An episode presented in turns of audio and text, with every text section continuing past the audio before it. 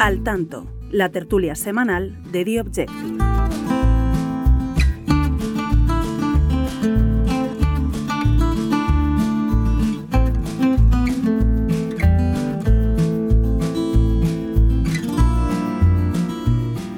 Pues muy buenas, bienvenidos a Al Tanto, la tertulia semanal de The Objective y evidentemente yo no soy Rocío Regidor, que es quien normalmente conduce este espacio. Soy Álvaro Nieto, el director de The Objective y estamos como siempre aquí en el escondite eh, de Villanueva, el centro neurálgico de nuestra redacción, el sitio donde normalmente nos reunimos eh, bueno, pues para tomar eh, todo tipo de refrigerios y para vernos con mucha gente.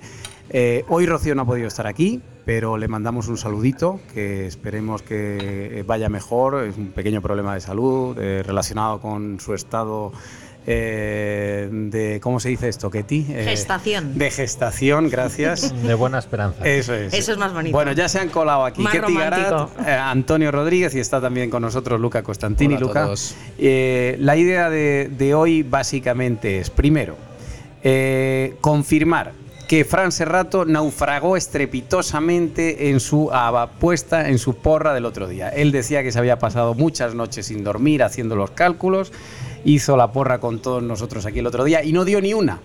Por ¿Quién tanto, ganó la porra? La porra la ganaste tú, Ah, que bien. fuiste la única que le dio mayoría absoluta al Partido Popular, hay que decirlo. Yo también le di bastante alto, pero Sí, le, di es verdad. 40, le di 54. Sí. Eh, y luego hay que decir las cosas como son. Eh, creo que eh, Luca acertó el Partido Socialista, los 30 escaños, Y por Andalucía. y eh, Antonio a- acertó Vox, me parece, con 14 escaños. O sea que bueno, que así que cada uno tiene un poquito de mérito, pero Luke, esto, Fran Serrato, naufragó completamente. Por Como tanto, Vox. aquello que yo dije de que a lo mejor él tenía información privilegiada porque era el andaluz de la sala, pues nada, ni con esas. No sirve de nada pasarse noches sin dormir. En esto de las apuestas es mejor no decir nada. Por cierto, tampoco hablaré de Andrés Medina, que, que ¿Qué el, hombre, más? el hombre fue prudente, pero tampoco se No, aproximó. O sea no, que no. se cumple eh, aquello de que lo de las elecciones es, es un melón que abres y nunca sabes cómo va a salir por muchos eh, cálculos y, y nociones que tengas al respecto. Bueno, lo primero que yo creo que os tendría que preguntar y que tendríamos que contarles a los oyentes es, bueno, cómo habéis visto todo lo que ha pasado, ¿no? Antes de hablar de las consecuencias de lo ocurrido, ¿no? Pero, ¿qué valoración hacéis un poco de los resultados? De cada uno de los partidos con los que normalmente trabajáis y de, y de las elecciones en general. Bueno, yo mm, establecería casi una- un, un doble análisis en lo que se refiere al Partido Socialista y al Gobierno, porque es verdad que la hecatombe ha sido muy sonada, eh, es una derrota estrepitosa. Es verdad, por cierto, que se confirma lo que publicamos en The Objective hace ya meses, en una noticia que básicamente nos anticipaban fuentes del PSOE andaluz que Espadas iba a sacar menos que el suelo de Susana Díaz, que eso fuimos los primeros en darlo y se confirma, tres escaños menos, de hecho nos auguraban la cifra, 30 escaños, aparte del bajo nivel de conocimiento, etcétera.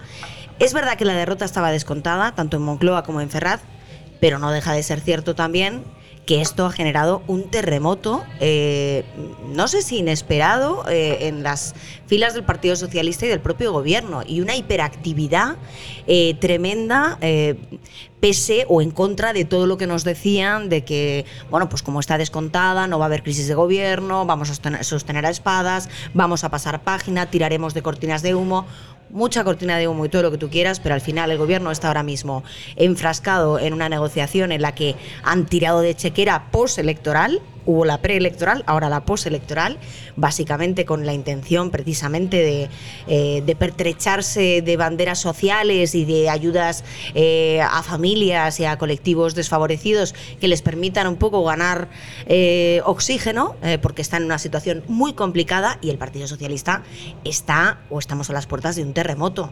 Esta semana dábamos precisamente en nuestro periódico informaciones sobre esa remodelación de partido, que no de gobierno, eh, y yo creo que esto, mm, bueno, pues va a traer mucha cola porque Ahora mismo todo el Partido Socialista está inquieto, está en ebullición. El grupo parlamentario, pero no solo el grupo parlamentario, la propia Federación Andaluza, en la propia Ferrat 70 hay altos mandos de, la dirección, eh, bueno, pues que no saben tampoco si van a permanecer o no, o si van a llegar perfiles nuevos, hablábamos de Oscar López, de Antonio Hernando.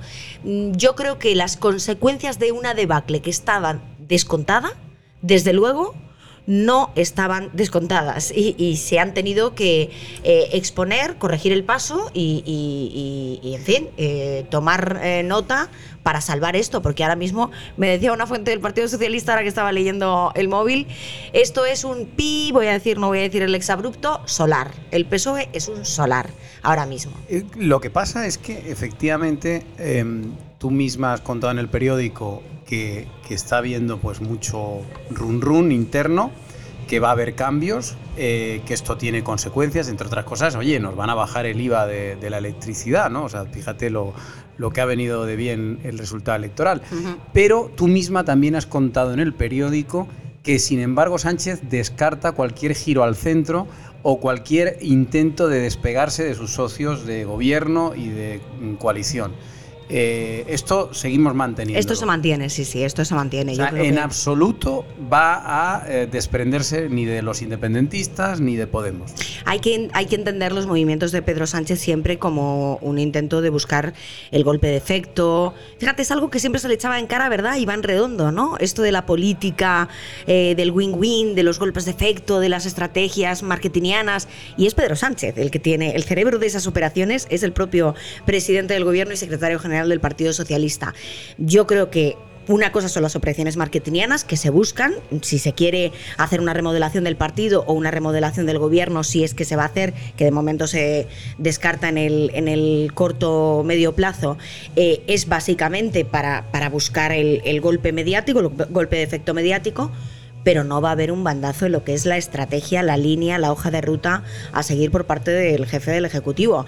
Estamos chapoteando sobre el mismo charco en el que se ha convertido la legislatura y en ese charco está Esquerra, en ese charco está Bildu y en ese eh, charco está Podemos. Y yo creo que eso mm, va a ser una ecuación fija eh, en, en lo que resta de legislatura, reste lo que reste. Yo creo que se va a aguantar y se va a aguantar, mm, eh, en fin, eh, en unas condiciones muy precarias, a lo mejor sin presupuestos o a lo mejor con presupuestos, pero con mm, pocas leyes. Sabemos que de todas las que tenían en la nevera, que hay nueve, van a sacar una adelante, que es la Ley de Memoria Democrática y la van a sacar, por cierto, sin una de sus socios, sin Esquerra Republicana de Cataluña, que esto también lo hemos ido contando esta semana, con lo cual eh, yo creo que ahí no va a haber sorpresas eh, por ahora, porque con Pedro Sánchez todo es posible, háblalo. Nunca Hay, nervios en algunos ministerios. Em, esta semana hemos visto lo que ha ocurrido en el de Escriba y esto parte de todo. Es que el Ministerio de Escriba está en un incendio permanente. Pero los de Escriba, ¿por qué se van? O sea, porque no aguantan Escriba. Hay, hay, uno que se va a Moncloa, ¿eh? eh, eh Jesús eh, Perea, que es un hombre que tiene mucha categoría o, o que siempre se le ha presumido una gran capacidad, estuvo en Moncloa acabó como secretario de Migraciones y ahora vuelve a Moncloa, precisamente me dicen al departamento de, discurso, es decir, hacerle de copy, como se, dice en la jerga, al, presidente.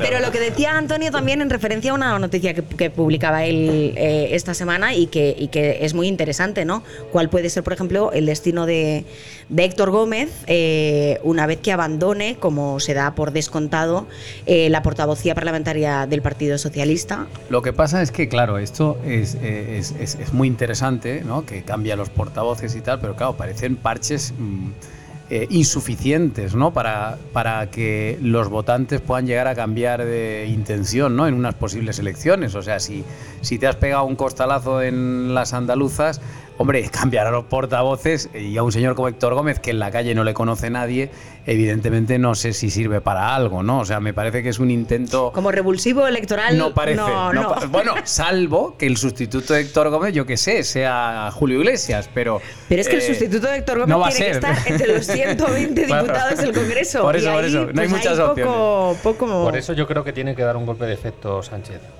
a pesar de lo que dice Ketty, yo creo que Sánchez nos va a sorprender. En bueno, la remodelación del partido es un golpe Claro. de efecto importante, ¿eh? Sí, No- vamos, no vamos de- a ver no de- cómo queda. Sí. Y, y lo que también tendrá que elegir muy bien serán los tiempos. Es decir, la- el año pasado se equivocó, yo creo que eso ha quedado demostrado. Él hizo el cambio de gobierno justo antes del verano y claro, después del verano ya estaba todo el mundo que se había olvidado del asunto. Yo creo que esta vez, si hace cambios en el gobierno, tendrán que ser después del verano, para que tenga algún efecto ¿no? en el otoño y en Exacto. más cerca de las elecciones, porque ahora sería absurdo completamente. De hecho, lo que nosotros hemos publicado, eh, que, que no, es mi, no es mi opinión, ¿eh? yo me, me posiciono más con, con lo, lo siguiente que dicen fuentes del Partido Socialista, pero lo que dice el gobierno y lo que dicen Moncloa y Ferraz es que no va a haber crisis de gobierno y lo que dicen en el Partido Socialista, y aquí es donde yo coincido, es que eh, la operación del pasado año, que fue una operación en dos fases, se produce la crisis eh, del gobierno en julio y la crisis del partido tres meses después en octubre. Y que ahora podemos estar en una operación a la inversa, es decir, crisis de partido en julio y crisis de gobierno no en octubre, sino en septiembre. Y yo creo que esto es interesante, porque es verdad que si tú tienes que acudir con un revulsivo, imagínate, presentar a ministros a las municipales, tú, mm, el por mucho que eh, intenten engañarnos desde la Moncloa diciéndonos, esa operación de marketing se hace tres meses antes de las municipales y no nueve, ¿vale? Pero es que el proceso de selección de candidatos empieza precisamente en septiembre y octubre. Claro. Y ha habido varones que han querido adelantar sus procesos de selección como candidatos a las autonómicas al mes de julio y no les han dejado y se las han retrasado a octubre. Bueno, y, y ahora que dices lo de los varones, Ketty, eh, ¿cómo están los varones? Supongo que eh, habrá un cabreo mayúsculo, ¿no? Porque evidentemente ellos son las próximas víctimas de Sánchez. Sí, lo que dicen textualmente, eh, bueno, pues desde los territorios es así perdemos también las municipales. Hemos perdido las andaluzas y así vamos directos a... No, al- las municipales y autonómicas en un montón de sitios. ¿eh? Bueno, autonómicas En- es en verdad. sitios importantes, ¿eh? que se la tienen, se van, se van a jugar eh, Extremadura, Castilla-La Mancha, Aragón, que son terrenos que ellos controlan actualmente. Ahora mismo, según me decían de las... Bueno, Comunidad Valenciana. Sí, sí. De las encuestas que tienen a nivel territorial, eh, el único sitio donde revalidan mayoría absoluta, que hay que recordar que la última vez fue una mayoría apabullante en Extremadura y en Castilla-La Mancha, ahora parece que el único sitio donde la mantendrían sería Emiliano García Paje, justo el que critica a los monaguillos, Claro. es decir, a esos que ejercen como convi- convidados de piedra ante, ante las órdenes cesaristas de Pedro Sánchez, ¿no? Claro. Eh, según su propio criterio. Pero Vara no la revalidaría y el resto de los territorios, Madrid está en una posición muy complicada, no gobierna evidentemente, pero, pero está eh, muy parecido a como quedó en las últimas elecciones eh, y luego se perderían en principio feudos como La Rioja, con Chandreu Claro. está en una posición complicada. Yo creo que ahora mismo lo que dicen los varones básicamente es que, eh, en fin, mm, que no quieren que vaya Sánchez a hacer Claro. campaña a sus Que territorios. pinta muy mal. Porque Bueno, resta. Yo diría, mm, por añadir, es que, a ver, de las cuatro regiones históricas, ¿no? si quieres, o más importantes del PSOE, ¿no? que sería al fin y al cabo Andalucía, Madrid, Cataluña y en parte, bueno, incluso la Comunidad Valenciana, pues claro, es que se están, eh, ya, ya han perdido dos.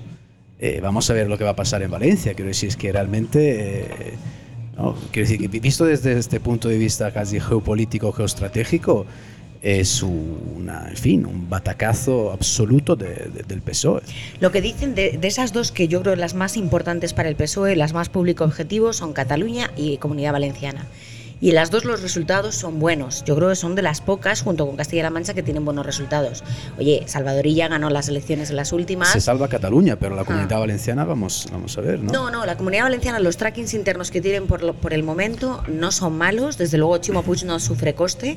Compromiso en el último tracking tampoco lo sufría, pero yo creo que en el siguiente ya lo van a, ya lo van a padecer, después de la imputación de Oltra, la salida del gobierno, etcétera.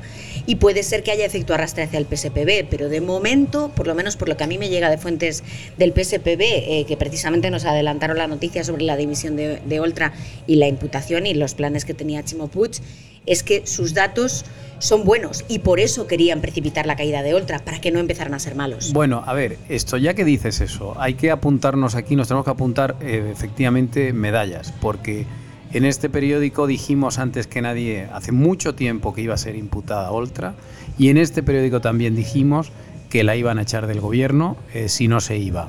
Y tanto Luca como tú lo habéis ido contando, con lo cual eh, quede constancia de ello. Pero mm, ya que hablamos de Oltra, Luca, vamos a hablar de, esa otra parte del gobierno, de Podemos, de todo ese mundillo a la izquierda del PSOE. ¿Cómo ha quedado después de las elecciones? Porque claro, esto también es un batacazo para, para Yolanda Díaz y, y, todo ese proyecto que todavía no se ha presentado, pero que no sé si ya nace muerto. Bueno, eso, eso habrá que ver porque todavía queda margen. Eh, antes, no, que te estaba hablando casi de esta hiperactividad, ¿no? Un poco de la Moncloa para intentar pues maquillar un poco toda esa catástrofe, pues del otro lado es todo al revés, es el silencio absoluto, ¿no? Quiero decir, es que bueno, tuvo que hablar el, eh, otro día Yolanda Díaz, pero porque salió en la rueda de prensa del Consejo de, Gobierno, pero es que si no, eh, realmente la rueda de prensa de Podemos la han anulada por tierra, mar y aire, quiero decir, no hay manera de ver dirigentes del partido. Eh, es decir, ellos, ellos han llegado a anular algunos actos para no tener que hablar del asunto. sí, bueno, a ver, actos no, pero ellos habitualmente el lunes, hablan mucho, entre el lunes y el martes y ahora no hablan nada. no han hablado. Eh, bueno, eso luego, claro, los partidos políticos tienen total libertad, digamos, de convocar sus declaraciones cuando ellos quieran, pero claro, digamos que uno más uno suele, suele dar resultado dos. Eh, ¿Qué pasa? En realidad es un silencio, yo creo, tramposo, táctico de Podemos, porque lo que quiere Podemos y lo que yo creo que sí está colando es que esta derrota en Andalucía no es la derrota de Podemos, como podía haber sido Castilla y León, Galicia y tal, sino que es la primera derrota, la primera, en fin, la primera caída de Yolanda Díaz. Y así se ha, yo creo, interpretado a nivel de agenda política, de relato, que es lo que más interesa, digamos, en, este, en, ese, en esa parte del gobierno, esa, digamos, parte minoritaria del gobierno de Pedro Sánchez. Pero ahí eh, el, malestar, ¿cómo, ¿cómo va? Es decir, eh, yo te he leído que estos días contabas que estaban muy cabreados los del Partido Comunista, también los de Izquierda Unida. Es decir, ¿esto cómo queda al final? O sea, que, que eh, están todos cabreados con, con Yolanda Díaz. No, a ver, eh, eh, hay, hay un cabreo por, por cómo se ha gestionado la coalición por Andalucía, digamos, hay un cabreo casi por todos los lados, porque bueno, algunos sostienen que Yolanda Díaz, digamos, intentó aislar a Podemos, pero por otro lado también, eh, en fin, las bases de Izquierda Unida, que normalmente son sobre todo los comunistas, lo que sostienen es que uno se han quedado fuera, digamos, porque la candidata no era buena, porque la campaña no ha sido buena, porque ha habido mucho fuego amigo y que al fin y al cabo, claro, quienes están pagando por los platos rotos, pues son ellos. Entonces, ahí hay, hay, hay una ruptura importante que va más allá de Yolanda Díaz, que es una ruptura entre los comunistas, bueno, que al fin al cabo, vamos, Izquierda Unida es la marca electoral de lo que queda del Partido Comunista de España, no nos vamos aquí a olvidar esta relación y hay una ruptura importante entre estos comunistas también y Podemos. Por lo tanto, la situación es muy complicada a la izquierda del PSOE, pero ojo, lo que ellos dicen todos es que al fin y al cabo, digamos, eh, esa, esa ola acaba eh, golpeando también a, Pedro Sánchez, porque aquí la, la, historia ya es aritmética pura parlamentaria. Que no suman, vamos. Es decir, el problema real de todo esto es que las dificultades que está experimentando Yolanda Díaz para cumplir con, eh, eh, en fin, el, el plan que, que, que, le redactaron y diseñaron en Moncloa, que era, oye, ahora tú bajas y me canibalizas a todo el espacio de Podemos, esto, oye, está tardando respecto a lo que era la primera hoja de ruta. Entonces, claro, eh, la sensación es que si Holanda no revalida los 30-35 diputados de Unidas Podemos que tiene ahora en el Congreso, pues bye bye Pedro Sánchez. Sí. Bueno, pues oye, por cierto, hablando de bye bye Pedro Sánchez, habrá que hablar de quién ha ganado las elecciones, que es el Partido Popular. Eh, Antonio, supongo que ahí sí que están todos encantados de conocerse. Sí. Vamos, eh, yo creo que no se lo imaginaban ni en los mejores sueños, aunque también nosotros poniéndonos medallas unos días antes y ahora ya podemos dar todos los detalles porque estábamos muy constreñidos por la ley electoral, pero mm, cinco días antes dijimos que estaba llegando el primer sondeo interno al PP que daba una mayoría absoluta, en concreto de 55 a 60 escaños, apuntaba esa, mm, esa encuesta y ahora ya lo podemos decir que se cumplió, ¿no? Los 58 es algo inimaginable. Eh, es la primera mayoría absoluta. Eh, Javier Arena se quedó hace una década en los 50 escaños, no le permitieron gobernar. Ahora es el sueño del PP poder hacerlo en solitario en, en el bastión socialista por antonomasia y sobre todo esta imagen de moderación y de centrismo le viene fenomenal a Alberto Núñez Feijóo para aspirar a la Moncloa. dentro de unos meses. Es el mejor ejemplo de que se pueden hacer bien las cosas para llegar allí e incluso sueñan ya con, con una mayoría absoluta también que les permita entrar en la Moncloa.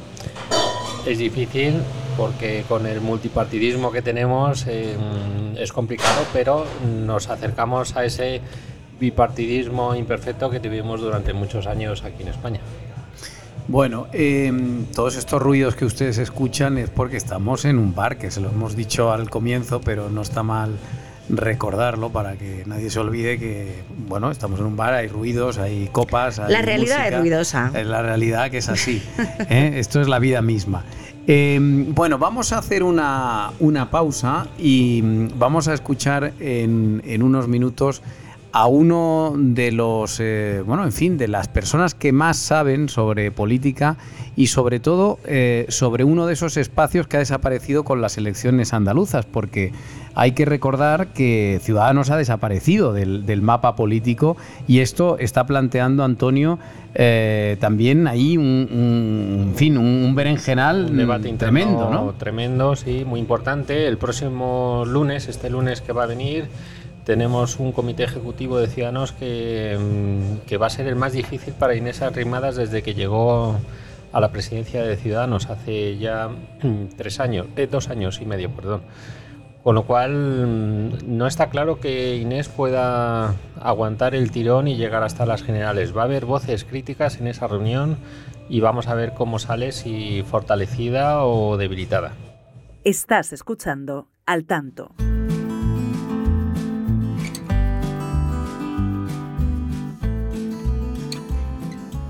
Bueno, pues eh, lo prometido es deuda. Vamos a hacer una conexión telefónica, en este caso con eh, un columnista habitual de The Objective. Eh, él ha sido muchas cosas en política, tiene una larguísima trayectoria, pero ustedes seguramente le recordarán porque, bueno, pues ha sido eurodiputado cuando existía UPyD o cuando estaba en su mejor momento. Él conoce perfectamente ese espacio político que ahora parece como que se está derrumbando. Es Enrique Calvet. Enrique, ¿qué tal? ¿Cómo estás? Encantado de, saludaros y estoy pues padeciendo el momento político, pero por lo demás bien. Oye, ¿qué, te ¿qué te han parecido los resultados de las elecciones andaluzas? Es sorprendentes por la contundencia, pero, pero bien, es decir, eh, yo no me esperaba la mayoría absoluta y sí que lo ha conseguido. Eh, todas las felicitaciones a, Moreno y desde luego a Feijo. También es un éxito eh, de su estrategia, de su llegada a la política nacional, fuera ya de la regional, que es mucho más compleja. Entonces esto yo creo que refleja un fuerte rechazo al Sancho Podemismo separatista, es decir, creo que el elemento crucial es ese rechazo y a lo que está alrededor. Eh, para mí tiene un pequeño aspecto, bueno, un gran aspecto negativo, eh, pero eso es por mi manera de ver España en la política, es decir, yo creo que eh, también supone claramente eh, cuál es la alternativa que va a tener el Sancho Podemismo separatista y desgraciadamente parece ser que no va a ser esa reconstrucción y esas reformas fundamentales que necesita España, sino, bueno, pues una, una alternativa de gestión, ¿verdad? Pero que los cánceres estructurales que tenemos van a hacer muy difícil que el futuro gobierno los aborde si gana las elecciones al Sancho Podemismo. Esto es por una parte. Eh, y porque, bueno, por decirlo todo, España, España necesita cosas mucho más radicales para revivir que un simple cambio de política fiscal, por ejemplo, ¿no? Eso está clarísimo.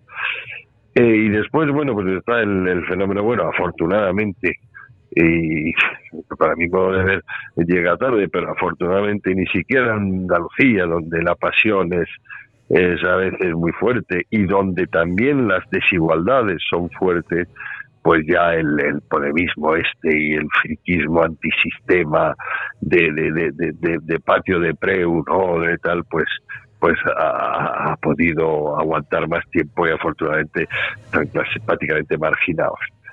Oye, Enrique. que. Sí, No, no, que te iba a preguntar. En este sentido, em, que decías que, que, no, que no veías que se fueran a solucionar los problemas de España o que la, o que la tendencia no, fuera por ahí.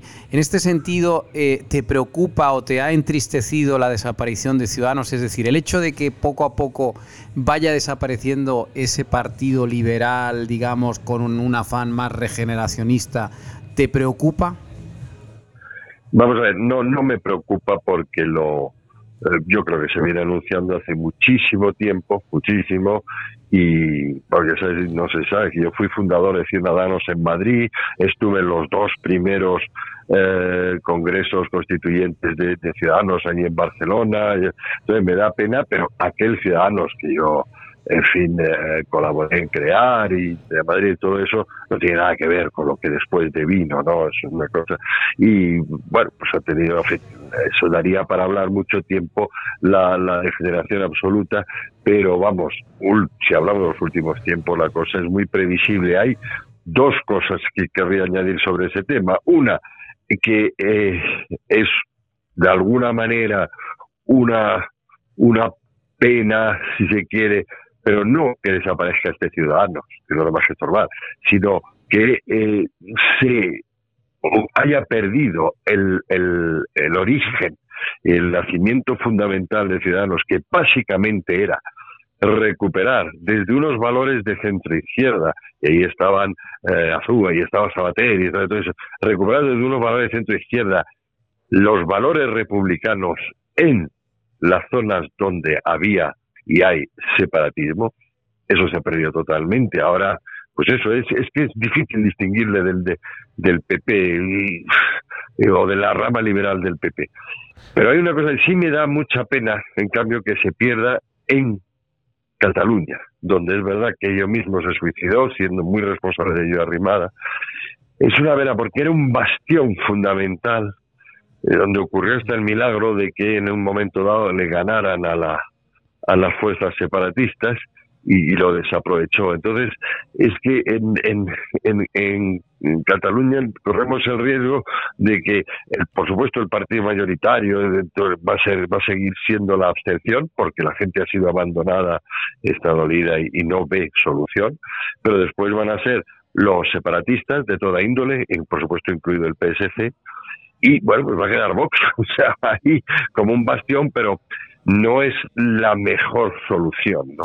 Eso sí me preocupa. Y segundo, sobre todo, decir, no, a mí lo que sí me preocupa muchísimo más de la desaparición ya hace unos, unos cuantos años, eh, unos cuantos, a lo mejor un par de lustros, lo que sí es preocupante para España es la desaparición absoluta real y de facto del espacio de centro izquierda y de la socialdemocracia, de la que me reivindico. ¿no? Eh, este país ya, eso ha sido laminado. Sí, te quiere hacer una pregunta Antonio Rodríguez. Antonio. Bueno, van a ser dos. ¿Crees, Enrique, que Inés Arrimadas tiene que dimitir? Y segundo, tú viviste el declive, de decadencia y desaparición de UPyD. Mm, ¿Ves las mismas similitudes ahora con Ciudadanos?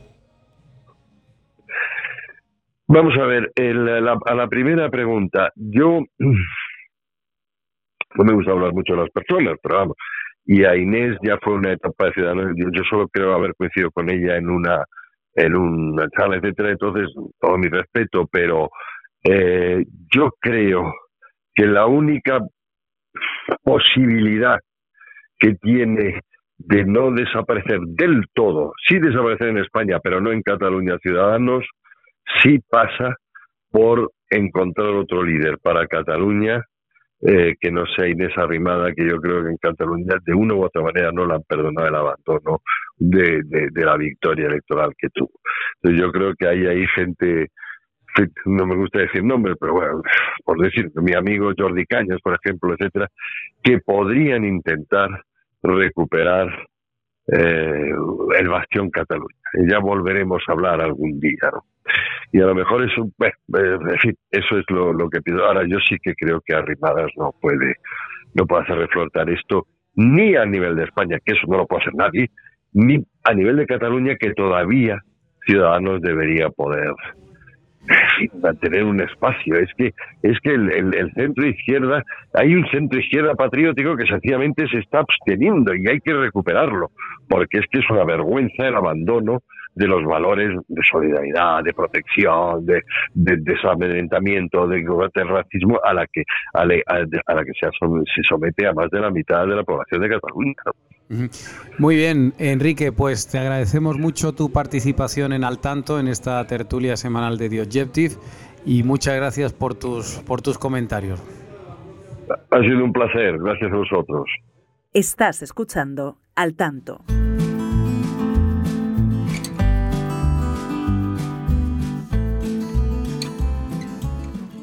Bueno, pues ahora vamos a cambiar de tercio, eh, nos vamos a olvidar de las elecciones autonómicas eh, en Andalucía. Por cierto, hay que recordar también que Vox, eh, no hemos hablado casi nada, pero ha tenido un resultado quizás menor del previsto, pero a fin de cuentas dos escaños más de los que tenía y 100.000 votos más. O sea que también hay que incluirlo dentro de la parte de los partidos a los que le ha ido bien dentro de lo que cabe la, votación. pero vamos a 400.000 votos menos que en las, generales, efectivamente, todo hay que decirlo. Pero bueno, vamos a ir ahora a el futuro inmediato que tenemos, que es la supercumbre de la OTAN eh, que se va a celebrar en España, en Madrid, la semana próxima. Antonio, tú eres el especialista del periódico en temas de defensa.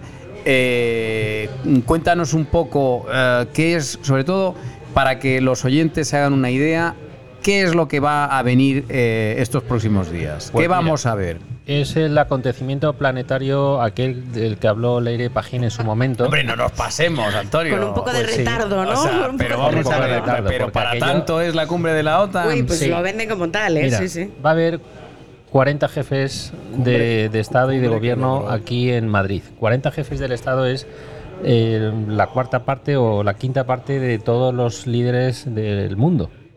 Y durante dos días van a estar aquí en Madrid. La cumbre de la OTAN es muy importante por lo que está pasando en Ucrania. Zelensky hablará por videoconferencia. Va a haber, em, bueno, se va a discutir qué, hacer con, Ucrania y sobre todo tenemos la primera visita de Joe Biden aquí a España.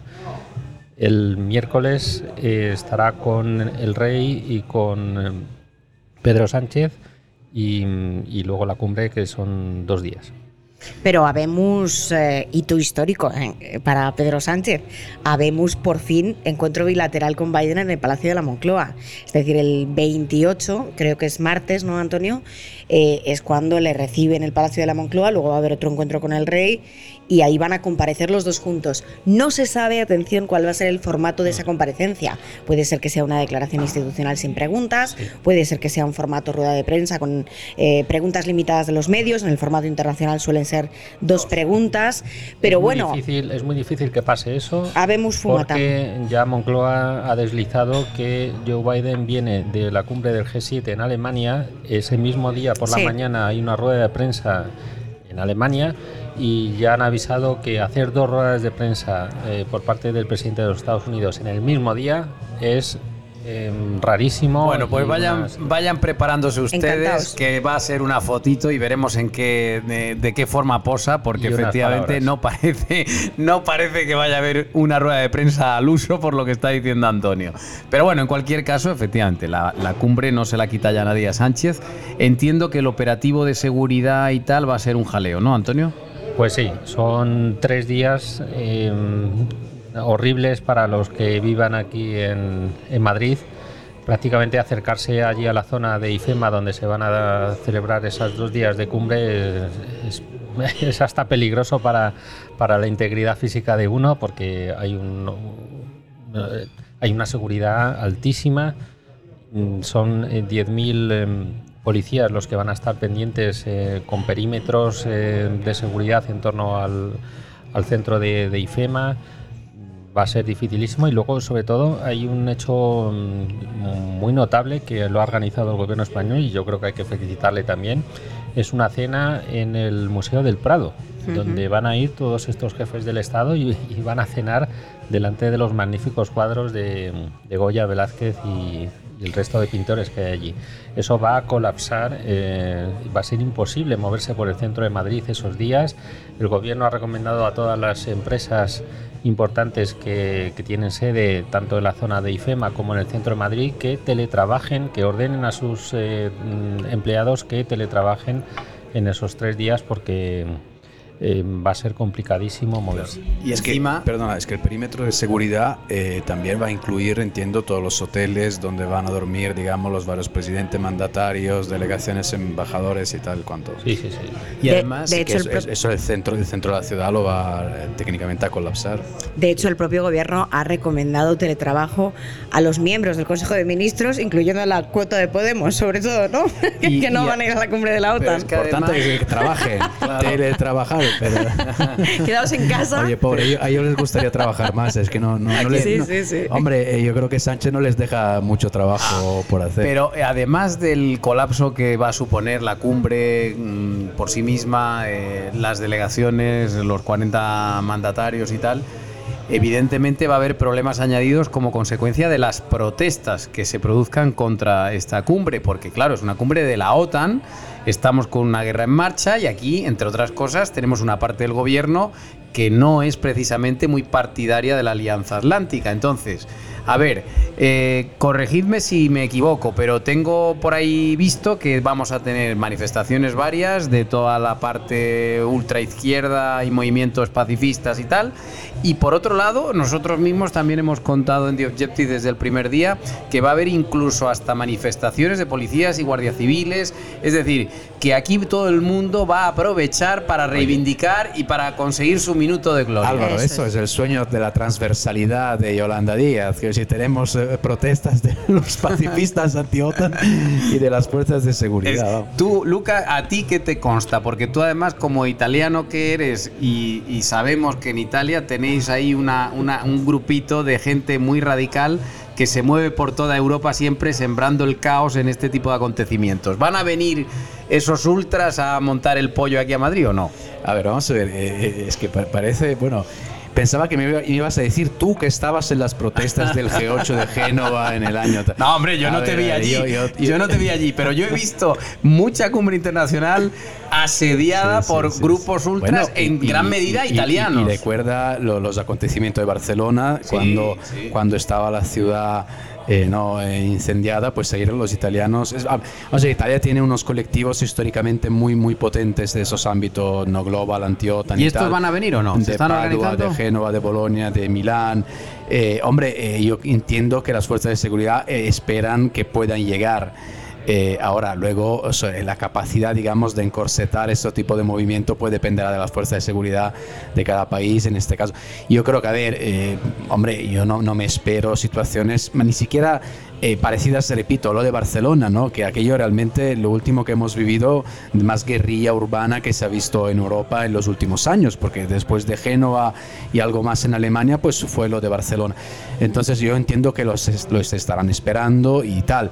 Eh, con respecto a las manifestaciones que tú hablabas antes, que están, mm, son manifestaciones eh, que vamos a ver, digamos, qué tipo de empuje tienen eh, por parte de los partidos que están ahora mismo. ¿Va a haber en el ministros en esas manifestaciones? hombre, yo eh, lo descarto. A mí me, me, prometen por activa y por pasiva que no, eh, mm, entre otras cosas, porque yo creo que entienden que, que, para Pedro Sánchez es un escaparate realmente muy, muy, muy importante, que va mucho más allá de la cuestión nacional de gobierno de España, que nadie se confunda. Esto es una marca Pedro Sánchez, esto no es marca España, y esto va de lo que le pueda pasar a este señor dentro de un año, un año y medio, si quiere realmente pasar, digamos, al otro lado, que será instituciones eh, internacionales, porque necesita el aval de Estados Unidos y por lo tanto, digamos, eso es lo que llega, digamos, a nivel oficial.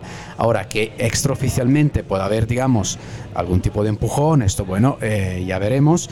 Em, yo descarto eso. También te digo que hay una necesidad por parte de Podemos también de desmarcarse de Yolanda Díaz. Entonces puede haber, digamos, eh, alguna, en fin, intuición o ganas de hacerse ver, quizás no tanto un ministro, quizás algún miembro destacado del Congreso que activo en el Congreso del partido. La principal manifestación se va a dar el domingo por la tarde en la zona de Atocha. En fin, esos son tres días antes de la cumbre. Yo creo que el hecho de que el gobierno sea de izquierda, esta coalición que no hay en ningún otro país de Europa en este momento, hace yo creo que también que mucha gente de los votantes de, estos partidos, sobre todo los de Podemos, eh, van a ser mm, más responsables que, por ejemplo, si hubiera un gobierno del PP, yo creo, al frente. Totalmente, de acuerdo. ¿eh? Y, un, matiz, eh, el eh, IFEMA está fuera de la M40. Aquí, guerrilla urbana, no sé qué va a haber, porque, en fin, se pueden ir allí y pueden intentar algo. El, ya les adelanto que la estación de metro de, de IFEMA va a estar cerrada esos días, con lo cual tendrán que acercarse a pie y no lo van a tener difícil. Hay tres anillos de seguridad y está en una zona eh, muy alejada del centro, fuera de la M40. Es que Hay, que decir una cosa, perdona Ketty, es que estos movimientos se suelen apoyar en una red eh, de acogida de alguna manera, es decir, centros sociales, lugares y tal. Y es cierto que estos movimientos, mm, eh, Madrid yo creo que ha perdido mucho fuelle, digamos, en ese ámbito y están, se han quedado un pelín fuera de moda. Quiero decir, eh, la situación de, estos colectivos no es la misma que hace 15 años y, lo digo mm, porque los conozco bastante bien. Eh, y ahora mismo, francamente, quiero decir, no veo esa ramificación global que había, repito, hace 15 o 20 años. Bueno, y sobre todo, como decía Antonio, ¿no? yo creo que muy bien visto, los gobiernos de izquierdas o este gobierno de izquierda se puede permitir una represión que no se puede permitir un gobierno de derechas. Y el, eh, las órdenes que han ido llegando desde las autoridades y los eh, escalafones políticos a las, eh, a las fuerzas y cuerpos de seguridad del Estado, a la policía, a la Guardia Civil, a las fuerzas en general, a los propios militares, los boinas verdes que van a estar precisamente desde los cielos en helicóptero controlando toda la situación, son Mm, tremendas eh, en el sentido de tener blindado absolutamente ya no IFEMA, sino Madrid. O sea, se ha, como bien contaba Enrique Recio en, los últimos días en nuestro periódico, se han incorporado tres tanquetas al operativo de la policía. Son cinco en total, con sus palas, están perfectamente habitualladas para eh, responder en el caso de que hubiera un factor sorpresa. Yo, sin embargo, sí creo que, esto es marca España y por lo tanto yo aquí tiro de Sentimiento patriótico en el sentido de que deseo, espero eh, que no haya ningún eh, incidente que pueda condicionar nuestra imagen. Yo creo que tanto las fuerzas y cuerpos de seguridad del Estado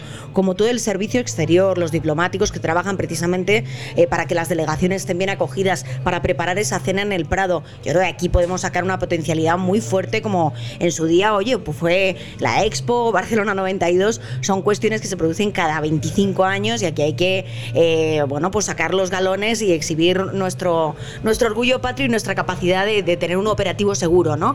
Mm, y sin embargo, creo que lo político, Sánchez lo tiene todo perfectamente estudiado para eh, vivir de esta convocatoria eh, mucho tiempo. De hecho, eh, tiene, mm, quedan tres semanas para finalizar el curso político, más o menos en la tercera semana de julio y, la secuencia lógica de los acontecimientos es esta, es la cumbre de la OTAN, es una semana, la primera de julio, para vivir de la resaca de la cumbre de la OTAN, a partir de ahí acometer precisamente esos cambios en la remodelación del Partido Socialista. Y después debate del Estado de la Nación, seguramente los días 12, 13, 14 y 15 eh, de julio. Y a partir de ahí se chapa el Congreso, con lo cual eh, yo creo que vamos a vivir mucho tiempo de OTAN mucho tiempo de Biden. Bueno, está claro que se la juega Sánchez y se la juega España, es un gran acontecimiento, normalmente España siempre ha cumplido, eh, pero bueno, no hay que descartar que pueda haber problemas. Eh, no en vano hay que recordar que hace unos días vimos en Saint-Denis, en París, problemas con un partido de fútbol, em, la final ¿no? de la Copa de, Europa.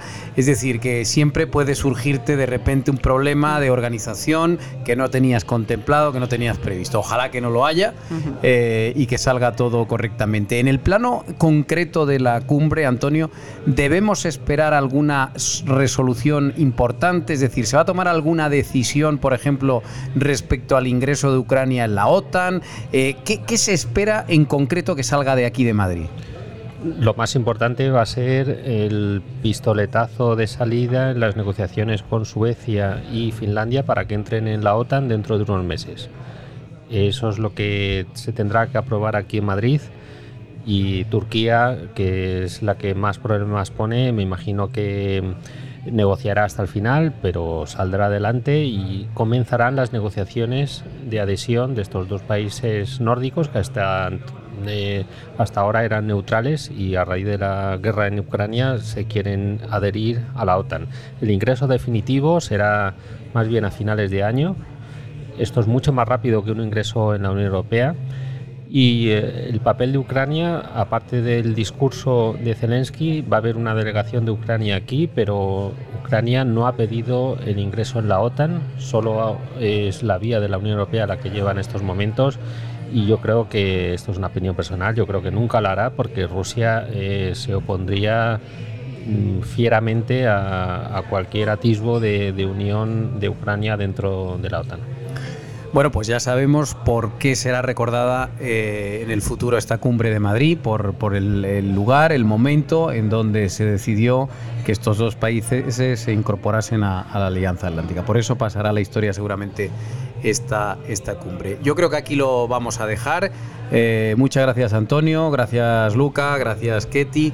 Un saludito también para Rocío Regidor y también para Carmen Suárez que está aquí a los mandos en este bar del escondite eh, una semana más. A ustedes, eh, bueno, les emplazo a escucharnos el próximo capítulo y sobre todo eh, les recuerdo que pueden seguir muy informados eh, a través de theobjective.com, de todas nuestras redes sociales y que eh, este podcast lo pueden seguir y se pueden suscribir a él e incluso poner comentarios y puntuarlo en todas las plataformas en las que estamos, en Spotify, en iBox, en Google Podcast y en Apple Podcast. Así que un saludo de toda la redacción y de todo el equipo de The Objective y les esperamos en la próxima ocasión. Al tanto, la tertulia semanal de The Objective.